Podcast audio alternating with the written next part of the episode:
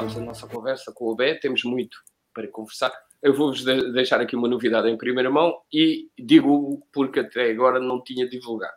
A partir do dia uh, eh, 1 de outubro, penso que seja a próxima edição, vamos começar também a, difundir eh, este espaço de conversa, lugar de fala, na Rádio Morabeza, em uh, São Vicente. Ou seja, o lado negro da força vai começar também a ser transmitido. Não vai ser em direto, mas em diferido na Rádio Morabeza. Não será em direto, será só a compilação da conversa. Pronto, não será o, o programa completo, mas a, a compilação da conversa numa versão mais curta. Por isso, temos aqui mais uma surpresa. Estamos a internacionalizar o nosso lado negro.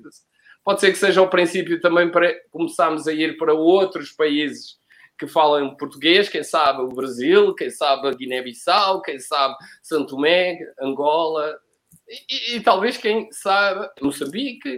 Uh, uh, é, Moçambique talvez... devia ter primeiro, não percebi isso. e, e, e, talvez, quem sabe, uh, em Timor, não sei. Pronto. Em Macau, quem sabe? Mas pronto. Estados Unidos, vamos também falar outras línguas. Sim, nos Estados Unidos temos, há, uma, há, uma, há uma comunidade imensa cabo-verdiana nos Estados Unidos uh, e, e, no resto da Europa também.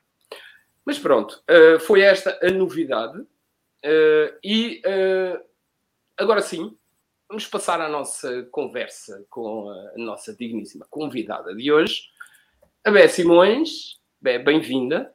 Ferreira. Obrigado. Simões Ferreira. Uau! É preciso. Olha, eu, eu, eu, eu, eu não vou cair. É, é assim, é, muitas vezes nós esquecemos de dizer estes nomes compostos, não é?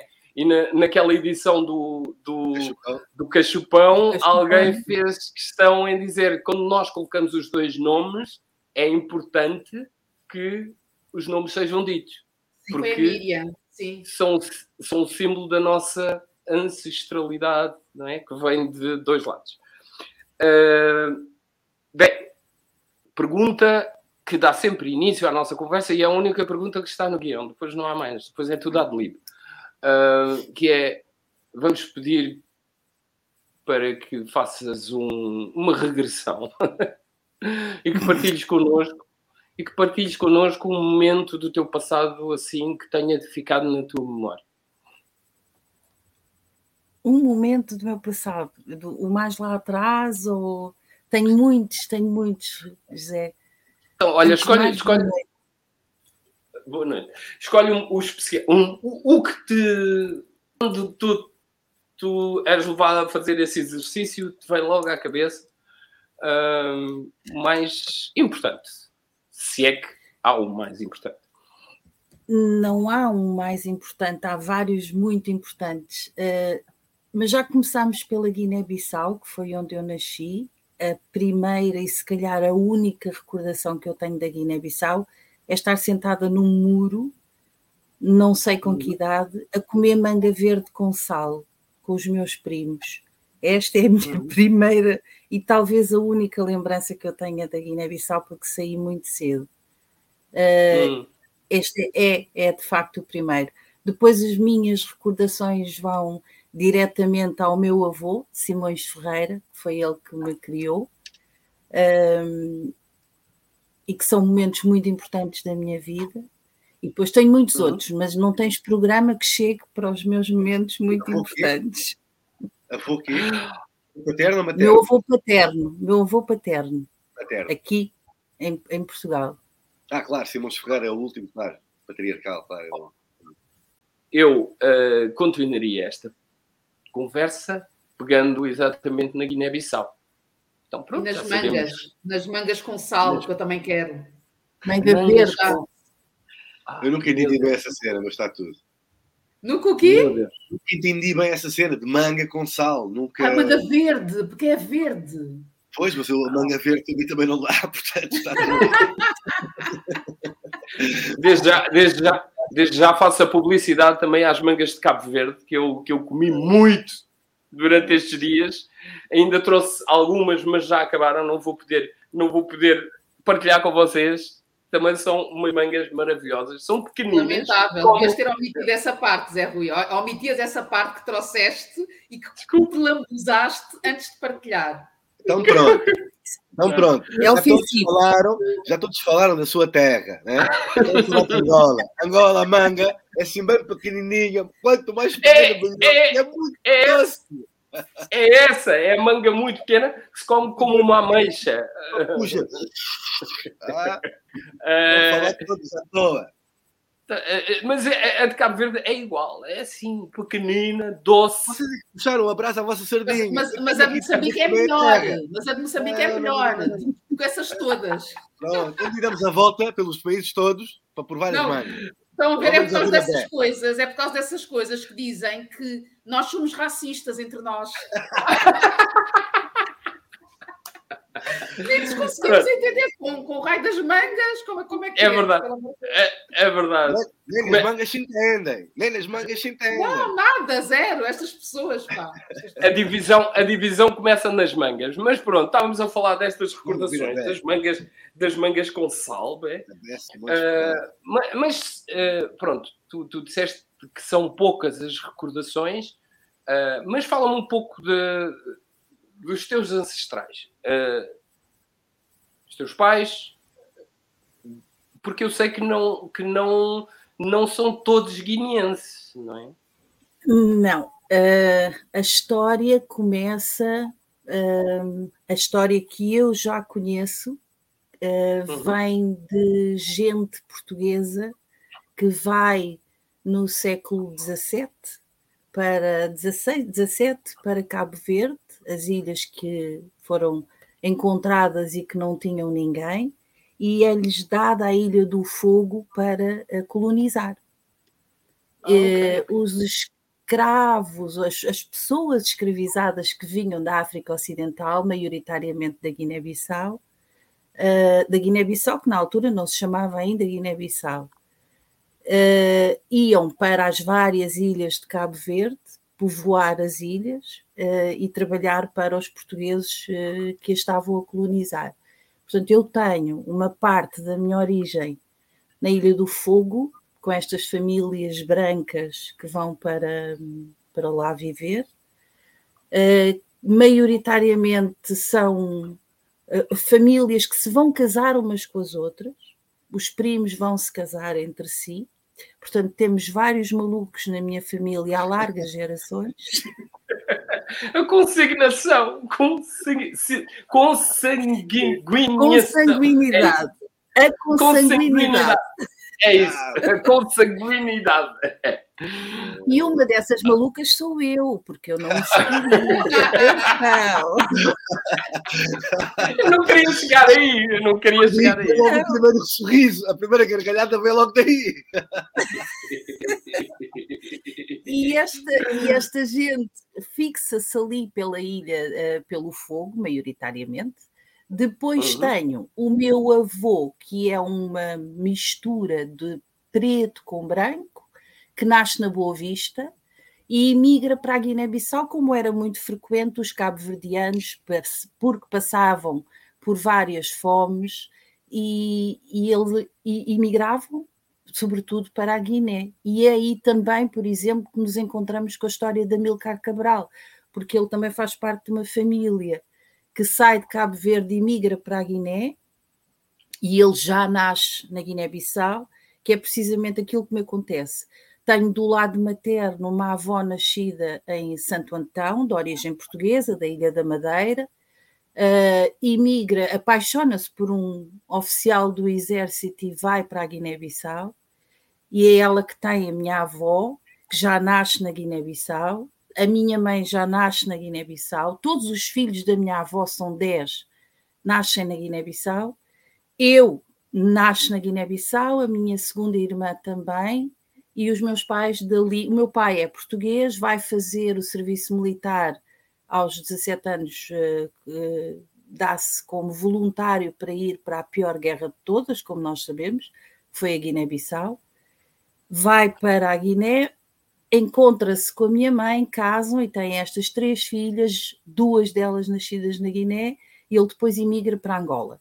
E é lá que nasce a terceira filha. Portanto, e o meu pai é português, filho de uma mãe que tem origem árabe, um, e a minha uh, e o meu avô, que era uh, portuguesíssimo, que é o, o tal Simões Ferreira.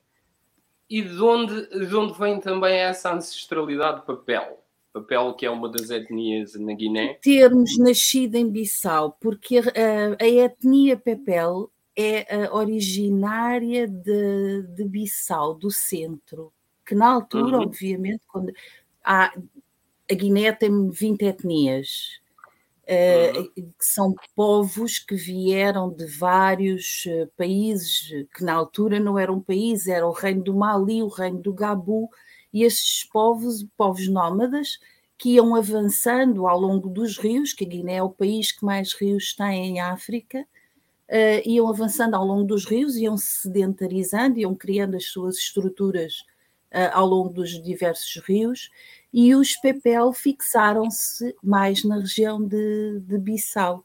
E como nós uhum. nascemos todos em Bissau, uh, uhum. pertencemos, sem pertencer, mas pertencemos ao, à, à região da etnia Pepel. Oh, bem, okay. só, só, só, interrompendo aqui, eu estava a ouvir, a fazer essa, essa viagem uh, e fico impressionada com o tanto que tu sabes sobre a tua ancestralidade, sobre tua, as tuas múltiplas linhagens, não é? Um, como é que tu foste preenchendo ou foste tendo acesso a essas peças do teu puzzle?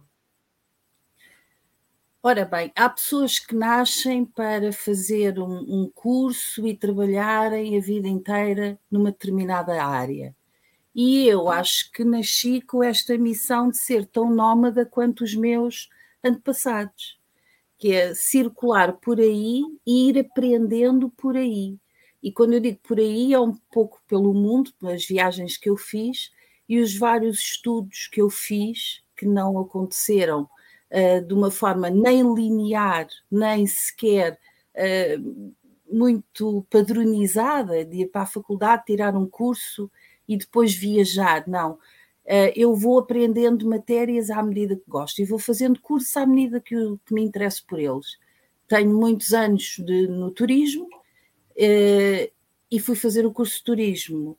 Uh, tenho gosto por recursos humanos e fui fazer um curso de, de gestão de recursos humanos gosto de história, porque fui muito influenciada por uma professora de história que eu tive no secundário, uh, e fui estudar história para a faculdade. Não acabei, nenhum dos cursos eu acabei. Entretanto, fui estudar sociologia porque também me dava abertura para eu perceber o mundo e as origens, apesar da antropologia ser a, ciência que estuda o, o, os grupos de homens, os, as sociedades, fui também estudar. Portanto, cada vez que há um assunto que me interessa, eu vou estudar e vou aprendendo com isso sempre e vou buscando este, este lado negro, que eu lhe chamo preto, porque eu gosto da palavra preto e gosto de usar a palavra preto, porque é uma uhum. forma de psicologia reversa. Chamaram-me preta como ofensa e eu uh, visto-me da palavra com orgulho e entretanto acabei por descobrir o lado da escrita é um lado que já vem desde há muitos e muitos anos e só agora há poucos anos é que eu comecei mesmo a dedicar-me a ela a sério. Achei a pedagogia e a educação fizeram, eh, começaram a, a, a estar entranhada na pele, porque à medida que eu vou aprendendo, eu quero passar esse conhecimento. E então, não é uhum. só através da palavra escrita, mas também através da, da oralidade, que era assim, foi assim que tudo começou. Nós começámos a, a, contar histórias uns aos outros, de forma oral. Portanto, uhum. E a uhum. partir daqui, eu não tenho um curso superior, faltam três cadeiras para terminar educação, que foi o curso que eu mais gostei. Mas neste percurso é sempre com esta intenção de ir aprendendo e descobrindo mais a meu respeito. Não, não, não tanto só a história dos homens, mas também perceber quem eu sou, de onde venho, uh, o que é que foi isto, e claro, este assunto, os assuntos que vêm desde o século XV, em particular, com a chegada dos portugueses ao continente africano e com a, a bula papal que dá autorização a, aos reis, aos nobres, para explorarem o continente e para a, ficarem com as terras que descobriam como suas, uh, isto cada vez me foi interessando mais, precisamente por ter esta amálgama de gente no meu ADN, percebes?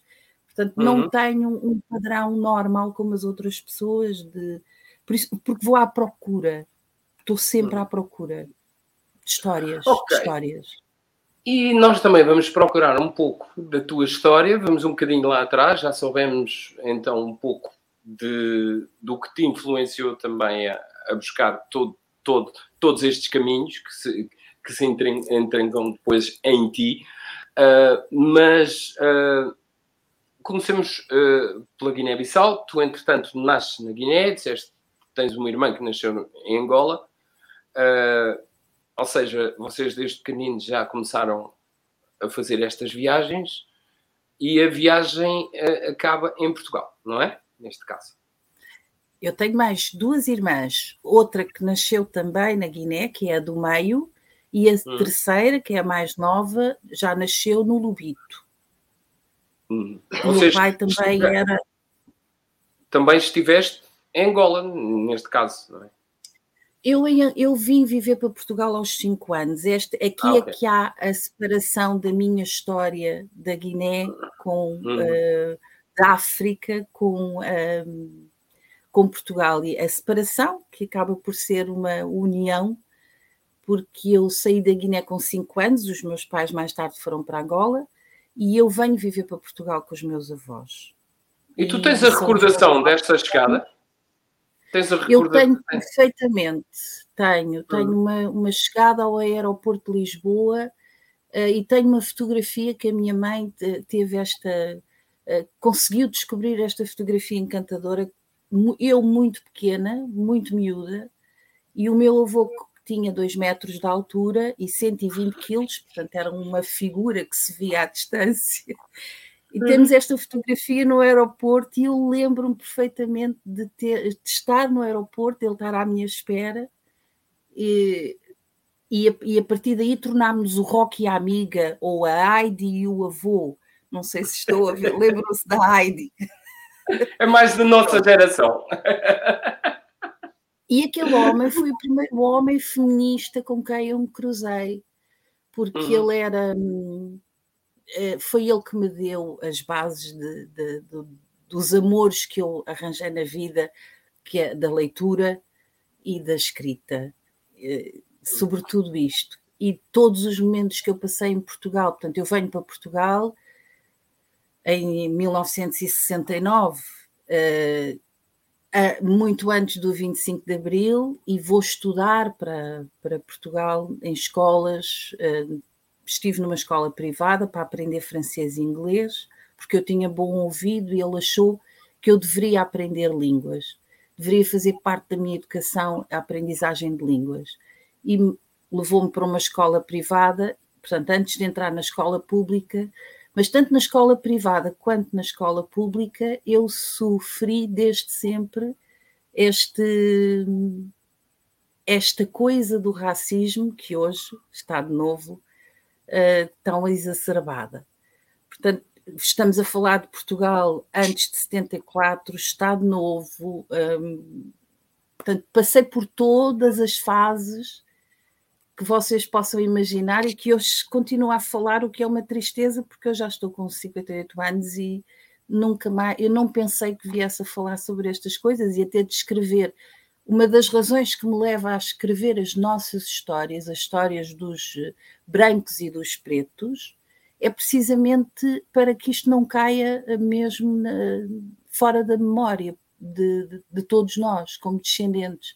É muito importante esta presença do, da história que nós somos, porque eu passei por toda, por toda ela, portanto, num, num país que vivia hum, a ditadura, o fascismo, o racismo, e, e esta é uma das razões que me leva a contar as histórias, focada sobretudo nos meus uh, ascendentes, ou nos meus antepassados pretos.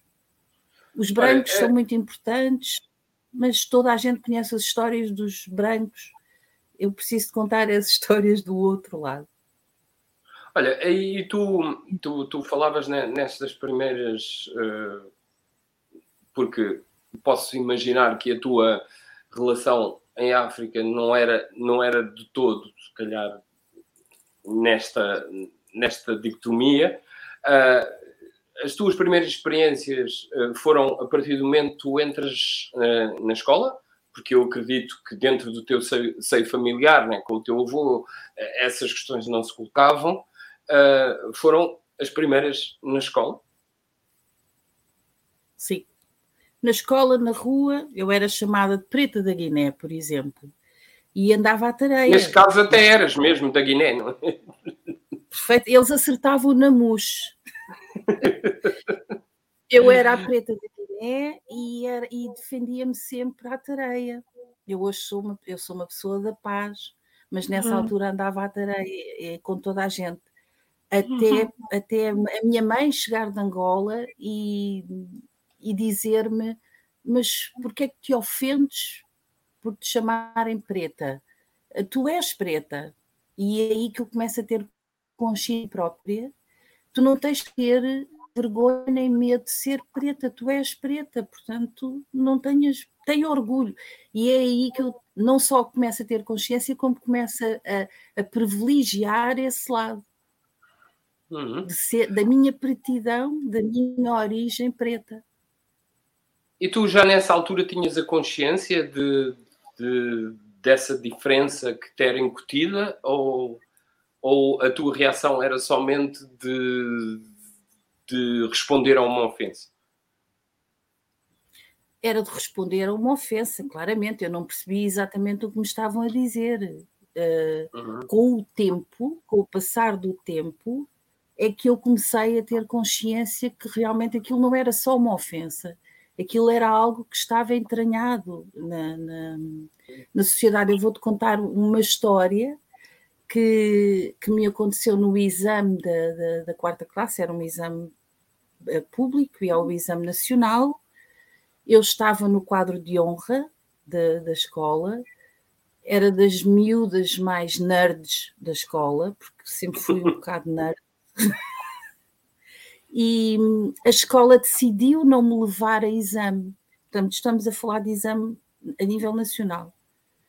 E a escola decidiu não me levar a exame. Ora, o meu avô, como sabia que eu era capaz de fazer o exame bem à frente de muita gente, uh, teve que escrever uma. Como sabem, os portugueses, uh, os colonizadores, tinham propriedade sobre os escravizados essas pessoas não tinham, uh, não tinham sequer a figura jurídica de pessoas. Portanto, não, não podiam estudar, tinham que ter uma autorização para estudo uh, em qualquer dos países que foi colonizado por Portugal. E o meu avô teve que dar uma autorização, como português, uh, para que eu pudesse, para que a sua neta pudesse fazer o exame nacional e só assim é que eu consegui fazer o, o exame. É claro que passei com distinção e fiquei eh, dispensada da prova oral. Portanto, por aqui se vê, por um pequeno detalhe, uma a forma mas, eh, mas havia havia uma justificação para tu não fazeres uh, o exame? Era uma era pura e simplesmente por, por causa da tua pronto de... era. Era.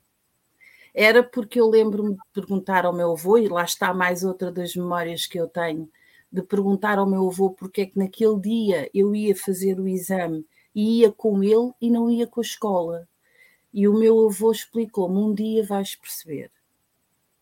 Portanto, uhum. ele não me disse diretamente, portanto, eu não percebia muito bem o que é que estava ali a passar, sabia que não estava a ir com, a, com o autocarro da escola, Tive de ir de transportes com ele, apanhar o comboio até à escola no Cacém, nunca mais me esqueço, e fiz uhum. o exame, e fui, mas fui com ele e voltei com ele. E assim que dispensei da oral, portanto não precisei de ficar lá na, na escola, os meus colegas ficaram todos para fazer ainda a prova oral, uh, mas eu, claro que não tinha consciência. A consciência só chega muito depois, com conversas com o meu avô em que ele me explicava: tu és mulher e és preta, os teus pais vivem muito longe, portanto, isto antes de se, sequer se sonhar com o 25 de Abril. Um, os teus pais vivem longe, eu sou velho, tenho, tens que te preparar para a vida, uh, porque tens estas duas características. E se calhar é aí que eu começo a, entender melhor que o facto de ter uh, o género feminino e a cor de baunilha escura, uh, pronto, dava-me um destino diferente de, dos outros ou das outras. Estamos a falar, não é? Já no, no antes 25 de Abril, não é? Já, já quase na, na, decadência da, do regime do Estado Novo. Do Estado Novo. E uh, para ti depois, como é que. Uh, eu sei que tu deverias ter para aí. Pronto, nove anos, falar, oito nove, anos, nove anos. anos. Sim, uh, pouco, pouco depois veio o 25 de Abril. Tu tiveste a consciência, porque o país onde tu nasceste de repente se torna independente. Tiveste a consciência de toda essa convulsão ou, ou passou-te completamente ao lado? Não, não, não passou, porque no dia 25 de abril é mais outra das memórias que eu tenho de, de, de infância, muito, muito interessante. Foi no dia 25 de abril, eu saio para ir para a escola e o meu avô vai-me buscar e diz-me: finalmente chegou a liberdade, vamos ver. E pegou, as escolas estavam fechadas, não é? E ele pegou em mim e fomos para a estrada que é hoje a IC19, fomos ver passar os Chaimites que iam para aquela luz. E ele estava felicíssimo e só me dizia: Olha, finalmente chegou a liberdade, finalmente chegou o dia que ele queria. Isto porque, ao longo dos anos, e apesar de eu ser muito, muito nova, uh, o meu avô dava-me para ler livros como Quem Matou Humberto Delgado, Fátima Desmascarada, uh, o Santa Maria, o, o ataque ao Santa Maria, ou seja, livros políticos que eu na altura não percebia a, a magnitude. De, ele falava-me imenso do, do, general Humberto Delgado, e eu tenho ainda aí os livros dele, eu tenho ainda a biblioteca que, que fiquei dele. Eu, na uhum. altura, tinha que lhe explicar aquilo que eu lia sem entender. Por isso é que, se calhar, o curso de educação é tão importante para mim, ou foi tão importante quando eu decidi ir estudar educação e pedagogia, porque nós sabemos ler, vamos à escola, somos alfabetizados, mas depois falta-nos a interpretação, falta-nos o uhum. perceber. E aí isso chama-se a literacia, percebes? E eu, eu acho que foi muito por aí, tanta gente que vai à escola, tanta gente que sabe ler e escrever, mas depois não consegue compreender o mundo.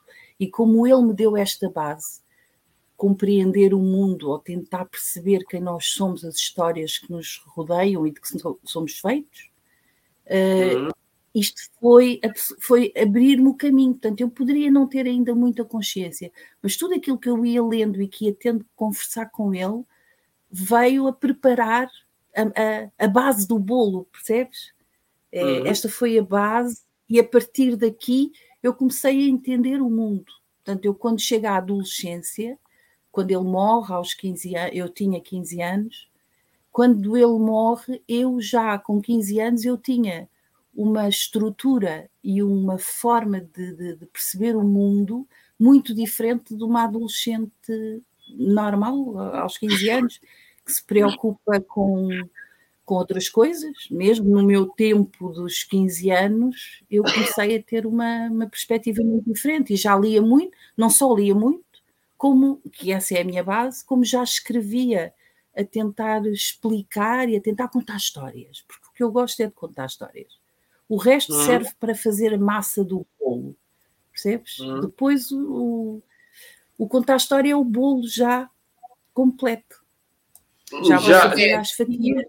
Desculpa, indo um bocado atrás, tu quando disseste que tiveste a conversa com o teu avô e ele falou-te, passou-te um bocado essa consciência de como o género e a, a tua pertença étnica e, iriam ter um impacto muito grande na tua experiência de vida e tu disseste que ele o fez uh, utilizando mesmo as palavras que tu tens de preparar. Uh, o que foi essa preparação para ti? Uh, ele disse tu tens de preparar o que é que isso significou, não é? O que é que mudou? Olha, o texto de preparar foi. Eu só comecei a perceber o impacto dessas palavras mais tarde também, quando comecei a tornar mais autónoma, mais independente, mas eu lembro-me que de muito jovem ele começou-me a ensinar a viajar sozinha. Portanto, eu aos 15 anos ia para todo o lado, apanhava transportes, ia sem ele, uh, ia estar atenta à minha volta, uh, a defender-me. Portanto, o facto de ser uma rapariga, uh, que já, já tinha que, que estar atenta a tudo o que me rodeava para não sofrer ele já sabia que eu sofria os ataques racistas, mas ele estava a preparar uma, uma jovem que estava a entrar na, na adolescência e que mais tarde poderia, poderia ser alvo de outro tipo de ataques, portanto, que nem sequer uh, era aquilo que eu mais tarde vinha a constatar no mundo profissional, que que eu era posta à parte, porque era mulher e porque era baunilha escura, porque era preta, já era numa questão de, de me proteger fisicamente até de, de olhares, depois ele começou a perceber que eu muito cedo me tornei uh, mulherzinha, uh, a menstruação chegou muito cedo, portanto ele viu o meu desenvolvimento físico, que era pouco comum, porque isto aconteceu aos oito anos, Portanto, até nisso foi uma surpresa para ele e para mim, porque eu não tinha consciência do que estava do que ia acontecer em termos hormonais. Portanto, ele tinha que me preparar para tudo. Portanto, quando ele me diz que eu tinha que me preparar, era mesmo para correr todo o abecedário de, de possibilidades. E tu fizeste esse percurso sozinha, ou seja, não tinhas as irmãs, nem até virem de Angola depois de 75 e que estiveram a viver durante um tempo comigo em casa dos meus avós. Depois o meu pai arranjou uh, trabalho e arranjou casa e foram-se embora e, e, eu ainda fiquei com, com, os meus avós. Mas até, um, ehm, até elas virem, eu tive sozinha, eu era filha única dos meus avós, claro. Portanto, Olha, e tu tinhas. Desculpa, desculpa. Uh não ia dizer que tudo isto se passava basicamente ou essencialmente entre mim e o meu avô. Todas estas, toda esta preparação, por isso Era sobre isso que eu, que eu ia te perguntar, porque estamos, estamos a falar dessa pessoa que tem um impacto imenso na tua vida, que, que, que é o teu avô, um, e tinhas a noção que o teu avô pode-se dizer que na, no léxico atual era uma pessoa muito progressista para a sua época, não é? É o homem mais vanguardista, é o homem mais feminista, é o homem que não tinha, ele não tinha, não, não estava no seu tempo. Ele estava fora do tempo, não tinha. Eu, olha, outro episódio muito interessante que eu me lembro, uh, a Igreja Católica era, obviamente, um, seguida por toda a gente. E, a igre... e eu era a única criança que não ia à catequese. A minha avó era fervorosamente devota e eu uh, e o meu avô não. Tanto é que ele me dava, deu-me o livro Fátima Desmascarada para ler aos oito anos. E eu não percebia muito bem também a questão da igreja. E o padre foi falar com ele porque eu era a única criança, ainda por cima uma menina, que não ia à catequese. E o meu avô disse-me: Olha, se tu quiseres ir, vai, uh, e depois tu decides. Ora, colocou esta decisão nas mãos de uma criança. E eu fui à catequese. E o, e o prior foi falar com ele e foi dizer: uh, Não vale a pena, se calhar, a sua neta voltar, porque a sua neta faz muitas perguntas, não está quieta, quer saber tudo e nós não temos capacidade para dar resposta. Olha, mas como é que era? Como é que era a convivência em tua casa? Na casa dos teus avós? Quer dizer, tendo alguém que é profundamente católico e alguém que é progressista da forma tu já explicaste, não era, uh, não era para ti uma, uma criança confuso? Essa, essa pergunta remete-me ao papel das mulheres antes do 25 de Abril. As mulheres antes do 25 de Abril em Portugal uh, não tinham voz. Portanto, a minha avó deixava que fosse o meu avô a fazer o papel de meu educador, de meu encarregado de educação, de meu pai, de minha mãe, porque as mulheres não tinham uh, um papel de, de relevância. As mulheres casavam e ficavam em casa, e atenção que a minha avó era de uma família privilegiada, ela fez o curso de teatro e piano no conservatório e dava aulas, mas hum, não, não podia viajar, não tinha sequer passaporte, uh, era professora, porque era a profissão que as mulheres podiam ter nessa, nesse tempo. Até as telefonistas não podiam sequer casar, porque falavam com muitos homens. Portanto, o papel da mulher nesse, nesse, nesse tempo em Portugal era de total irrelevância. E o meu avô não queria isso para mim, de todo. Ele tinha que fugir desse padrão. Porque ele sabia, eu, vou, eu estou velho, vou morrer. Ele nasceu em 1900, portanto, quando eu nasci, ele tinha 64 anos. Ele sabia que não ia durar para sempre. Eu é que achei que ele ia durar para sempre. Uh, portanto, para ele tomou a seu cargo um, a minha educação. A minha avó tinha muito pouca importância. A minha avó só começa a ter a relevância na minha vida. Claro que ela teve sempre relevância, mas eu digo como, como como companheira, como mãe, avó, porque depois apareceu a minha mãe vinda da África e eu aí passei a ter um relacionamento um, com uma mulher também que era uh, muito vanguardista, a minha mãe, mas a minha avó só começa a ter um papel eh, mais importante depois da morte do meu avô. Até aos 15 anos, o meu, a minha vida foi, a minha educação, a minha formação foi dele. E qual foi o impacto da morte do teu avô na tua vida? Ah, isso nem sequer te conto. Hum. Nem, nem, nem vos conto porque foi, foi profundamente doloroso, abanou a minha estrutura, ele, eu já vos contei as características físicas dele. Eu andava vestida com as camisas dele. Portanto, para teres uma ideia, as, as camisas dele eram vestidos quase até aos pés para mim, não é?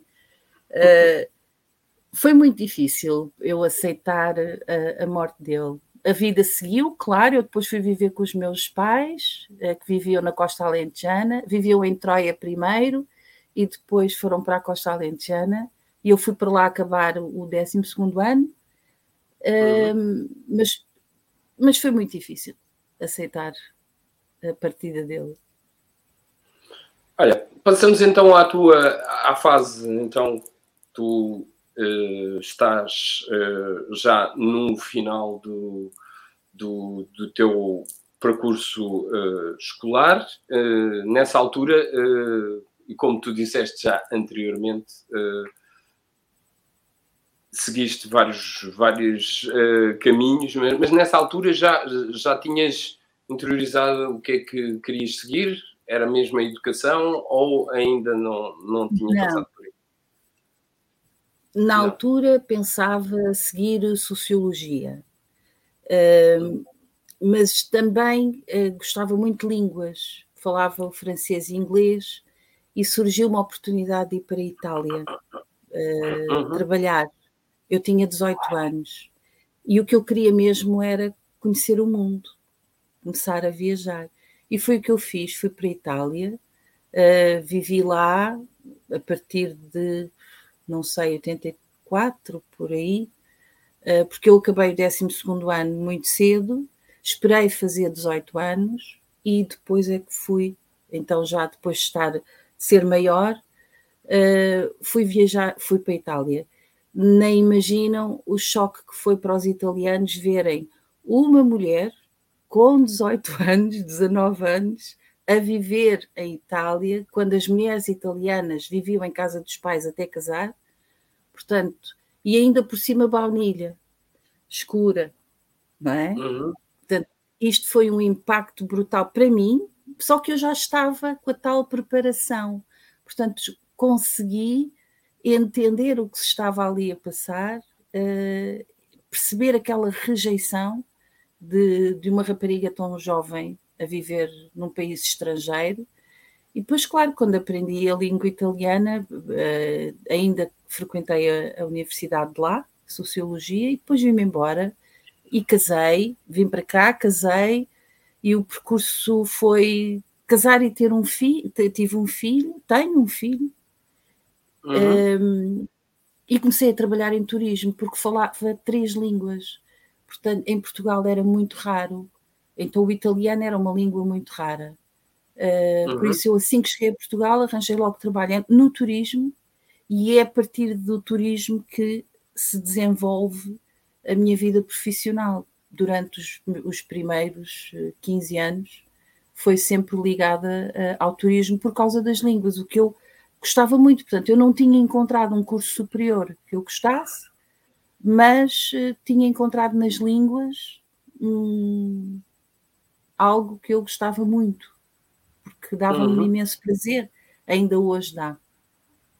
Fui uhum. estudar turismo, quando o curso de turismo abriu na Universidade do Algarve, foi o primeiro ano, um, e cheguei a uma altura que eu disse já não preciso mais disto, porque com a profissão que eu desenvolvo eu, eu sei o suficiente, não preciso do o curso era muito básico mesmo, era o primeiro ano, como digo, e ainda estava muito pouco desenvolvido, e eu continuo a dizer, eu sou uma nerd, portanto, uh, quando não me apetece fazer as coisas, faço o que fiz ao padre, chateio bastante e depois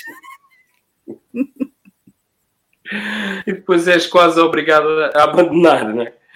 Uh, é. Neste e caso, depois. depois... Hum, pode, continua, continua. dali eu estava no Algarve uh, com a família e dali vou para Moçambique. Oh, Surge uma oportunidade no pós-guerra, pós-guerra civil, e, e, lá vou com a família, vamos para Moçambique. E, na, e em Moçambique tive a oportunidade de fazer imensas coisas. Entretanto, eu no Algarve tirei o curso de gestão de recursos humanos e formação, e a formação é uma coisa que eu, que eu gosto muito, dar formação. E em Moçambique pude praticar uh, no turismo, dei formação sobretudo no turismo, era um país acabado de sair de uma guerra civil de 16 anos, não tinha quadros, precisava de tudo, estava todo eliminado, uh, minas antipessoais, portanto foi na altura em que a ONU MOS vai para lá e eu aproveito, tenho várias oportunidades de trabalho e, e aproveitei-as todas, até chegar à altura em que vou trabalhar para as Nações Unidas, Uhum. E nas Nações Unidas faço um trabalho muito bonito. E, e, é nessa altura também que conheço o, o, o Malangatana, portanto, na minha estadia em Moçambique, conheço o Malangatana que me começa a contar histórias dos seus eh, antepassados que foram escravizados e que foram levados de Moçambique para São Tomé e Príncipe, para as roças de São Tomé, e eu aprendi imensas histórias com ele. E aí começo a, a desenvolver cada vez mais o gosto por aprender essas histórias e contar essas histórias. Ele era um contador de histórias uh, fabuloso. Portanto, a minha experiência em Moçambique tem dura seis anos, uhum. uh, sim, seis anos. Depois dou um salto a Nova Iorque, estou lá uns tempos e depois volto para Portugal porque chega a altura do meu filho uh, estudar. Uh, estudar, sair do, do ensino secundário e continuar os estudos. E ele em, Moçambique não tínhamos hipóteses de. Ou ia para a África do Sul, e eu não o queria deixar ir para a África do Sul, uh, estudar sozinho, e acabei por voltar para Portugal. Portanto, Portugal é sempre a minha Ítaca. É, eu regresso é sempre a esta casa. Exatamente. Hum. Sempre, uh, regresso à base e aqui estive durante um, uns anos os anos vão correndo, a minha idade vai passando e chega a crise 2010 e é aquele, aquele período em que as mulheres, a partir dos 45 anos, já não servem para nada. Já não, a não ser agora a Cláudia Raia, que ficou grávida aos 55, mas aos 45 já não é bom ter filhos, não é? é perigoso. Hum. E eu já não ia ter filhos e trabalho também. Começa a ser uh, uma preocupação. E, e, sou convidada para ir para São Tomé e Príncipe. E lá vou eu para São Tomé e Príncipe dar formação. Gostei muito de São Tomé e Príncipe. E, e, agora, já agora, se me permites, vou contar uma história de São Tomé, entre as muitas histórias de São Tomé e Príncipe, uma que tem a ver com a nossa ascendência cabo-verdiana, a minha e a tua, Zé Rui. Uh, quando eu chego a São Tomé e Príncipe, uh, o encarregado de negócios de Cabo Verde disse-me: Tu vais conhecer agora. Eh, eu, eu sempre, quando faço as minhas viagens, eu vou à procura do país, dos costumes, das leis, da, uh, por isso é que eu me chamo antropóloga, porque eu quero conhecer a raiz do, do país e das pessoas, das comunidades, como é que elas funcionam, das suas religiões, dos seus, das suas lendas, uh, das suas crenças. E ele uhum. diz-me que me vai levar conhecer um lugar, para eu ficar a conhecer um lado de São Tomé que era pouco visto. E, e leva-me a Roças, em São Tomé, onde eu fui descobrir que em 1954, num um período de muita fome em Cabo Verde, uma das muitas, um barco do, do regime colonial vai buscar cabo-verdianos e os leva para trabalhar para a roça em São Tomé com a promessa de voltar para os ir buscar. Nunca mais foi buscá-los até hoje. E aquela gente, dá-se o 25 de Abril, e aquela gente cabo-verdiana uh, tornou-se apátrida, porque não era nem portuguesa, nem são tomense, nem cabo-verdiana. E há um filme, porque este encarregado de negócios uh, levou o Leão Lopes, que era ministro da Cultura em Cabo Verde na altura, levou-o a fazer a mesma viagem que eu. Uh, e ele, ao conhecer esta história, fez um filme. E o filme, eu aconselho, uh, deve estar no YouTube, que é o, Os Últimos Contratados, e vale a pena conhecer, conheces esta parte da tua história também, uh, do povo cabo-verdiano, que só há meia dúzia de anos algumas pessoas, portanto, descendentes de toda esta gente de 1954, foi pela primeira vez a Cabo Verde. Voltou há um clássico. Verde. Há um clássico da música cabo-verdiana, não é? Que foi celebrizado pela, pela grande de Cesária de Quimbem. Uhum. E uh, que muita gente não sabe, não é? Que, é, que eu, eu, eu estava a falar exatamente de, daquele tema que é que é mostrar-me esse caminho longe, que é mostrar-me esse caminho longe para Santo Tomé, não é? Que é exatamente a história dessa gente que foi levada para Santo Tomé e que depois tem saudades de, de, de onde partiram, não é? Uh, e é curioso que estas milhentas histórias que não são contadas, principalmente da, da história de Cabo Verde, é? do facto de, né, de repente, uma parte da sua diáspora também estar uh, em condições muito extremas hum, de escravidão, assim se poderia dizer. Uh, Podes dizer? Uh, num, num, país, uh, naquele caso, numa ilha que não está assim tão longe geograficamente de Cabo Verde, mas que depois ficaram privados de poder voltar a, a, ao seu, ao seu ao, ao, aonde nasceram, não é? à ilha onde nasceram. Mas isto é curioso porque existem muitas histórias que e nós estamos sempre a falar nisso, não é? Dos apagamentos, não é? De, de, de coisas que não se contam, não é? Eh, eu tive a possibilidade também de fazer algum, algum neste tempo tive em Cabo Verde, de fazer alguma pesquisa em relação a esta esta, estas histórias, né? falar com pessoas, que é, que é aquilo que é o mais importante, né? Falar com pessoas, principalmente pessoas idosas, que falam de, de, de, destes momentos de, fome, não é? De, que foram extremos em, em Cabo Verde, de quase abandono do sistema, não é? O, o sistema colonial quase que, que, era quase abandonar. No, por exemplo, há, um, há, uma história que diz que, que, que o próprio governador de, de, Cabo Verde recusa um apoio da Cruz Vermelha quando uh, uma dessas uh, desses períodos de grande seca começam a, a, a produzir, pronto, a, a criar fome extrema. e então há uma história que eu, que eu que eu desconhecia, que me conta que, por exemplo, na ilha de São, na ilha de Santo Antão, há um período da história que todas as crianças morreram de fome. Todas as crianças da ilha. E eu desconhecia completamente isto. Quer dizer, num período de fome, não é? As pessoas mais desprotegidas, que são as crianças, foram deixadas completamente uh, pronto, ao acaso, e, e, todas as crianças morreram de fome na ilha de Santo Antão durante essa época. Não sei se foi nos anos 50. Hum. Algumas dessas, sim, porque houve várias, várias, vários sim, houve vários fome. ciclos de fome. Sim.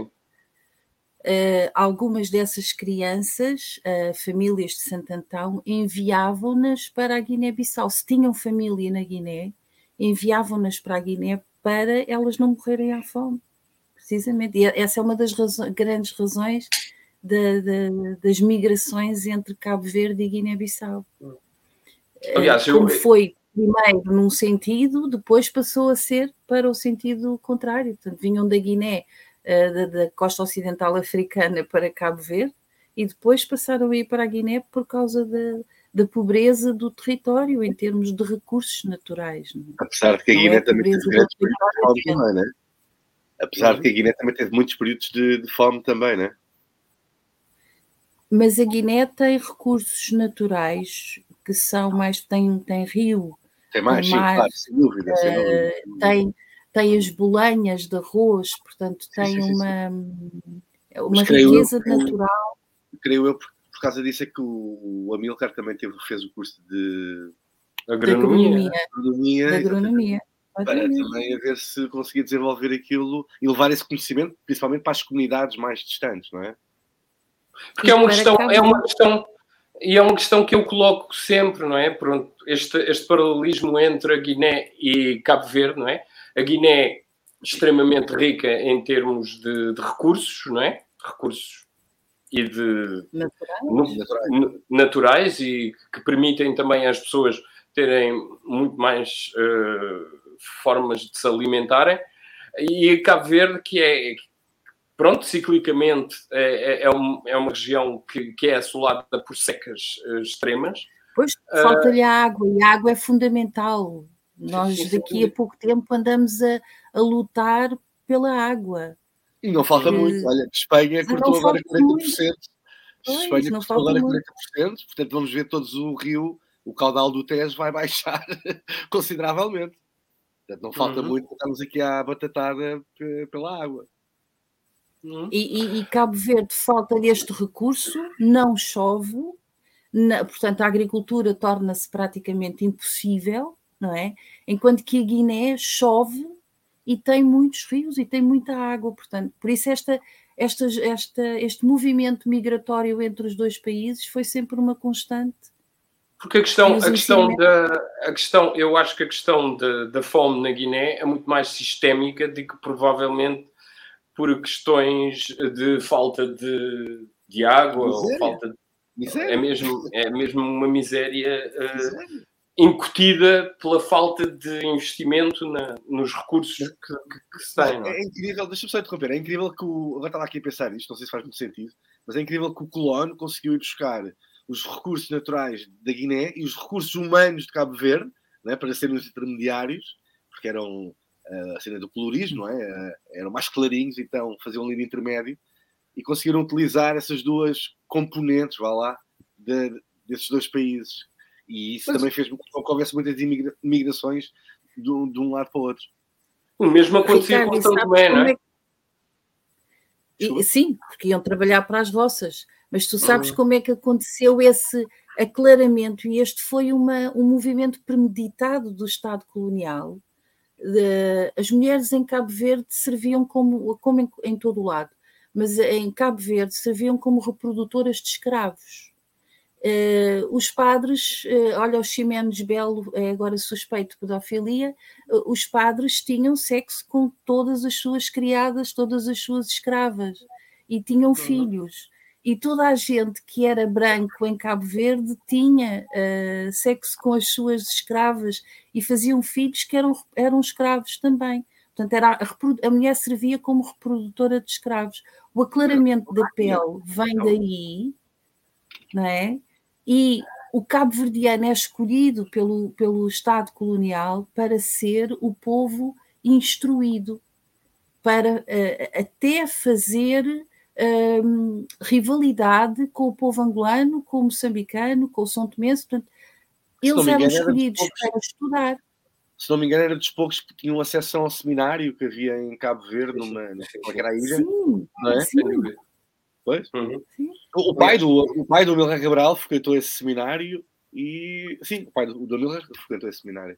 Eu vou-me despedir para já, começando por dizer que vocês fazem um trabalho maravilhoso. Descobrir-vos foi, um, foi um bálsamo, porque eu não sabia que isto estava a acontecer em Portugal e eu só estou em Portugal há, há um ano e descobrir este trabalho que vocês fazem é, uh, é fascinante. Uh, eu não pensei estar de novo voltada para, esta, para este segmento, pensei que o, o, racismo é um assunto que deveria ser tratado como uma cena de um crime, eh, porque foi um crime, eh, tem culpados, tem responsáveis, tem, quem, eh, tem gente que ganhou muito dinheiro com isto, portanto, isto é mesmo uma, é uma Agatha Christie aqui em potencial como história, e deveria ser uhum. tratado assim.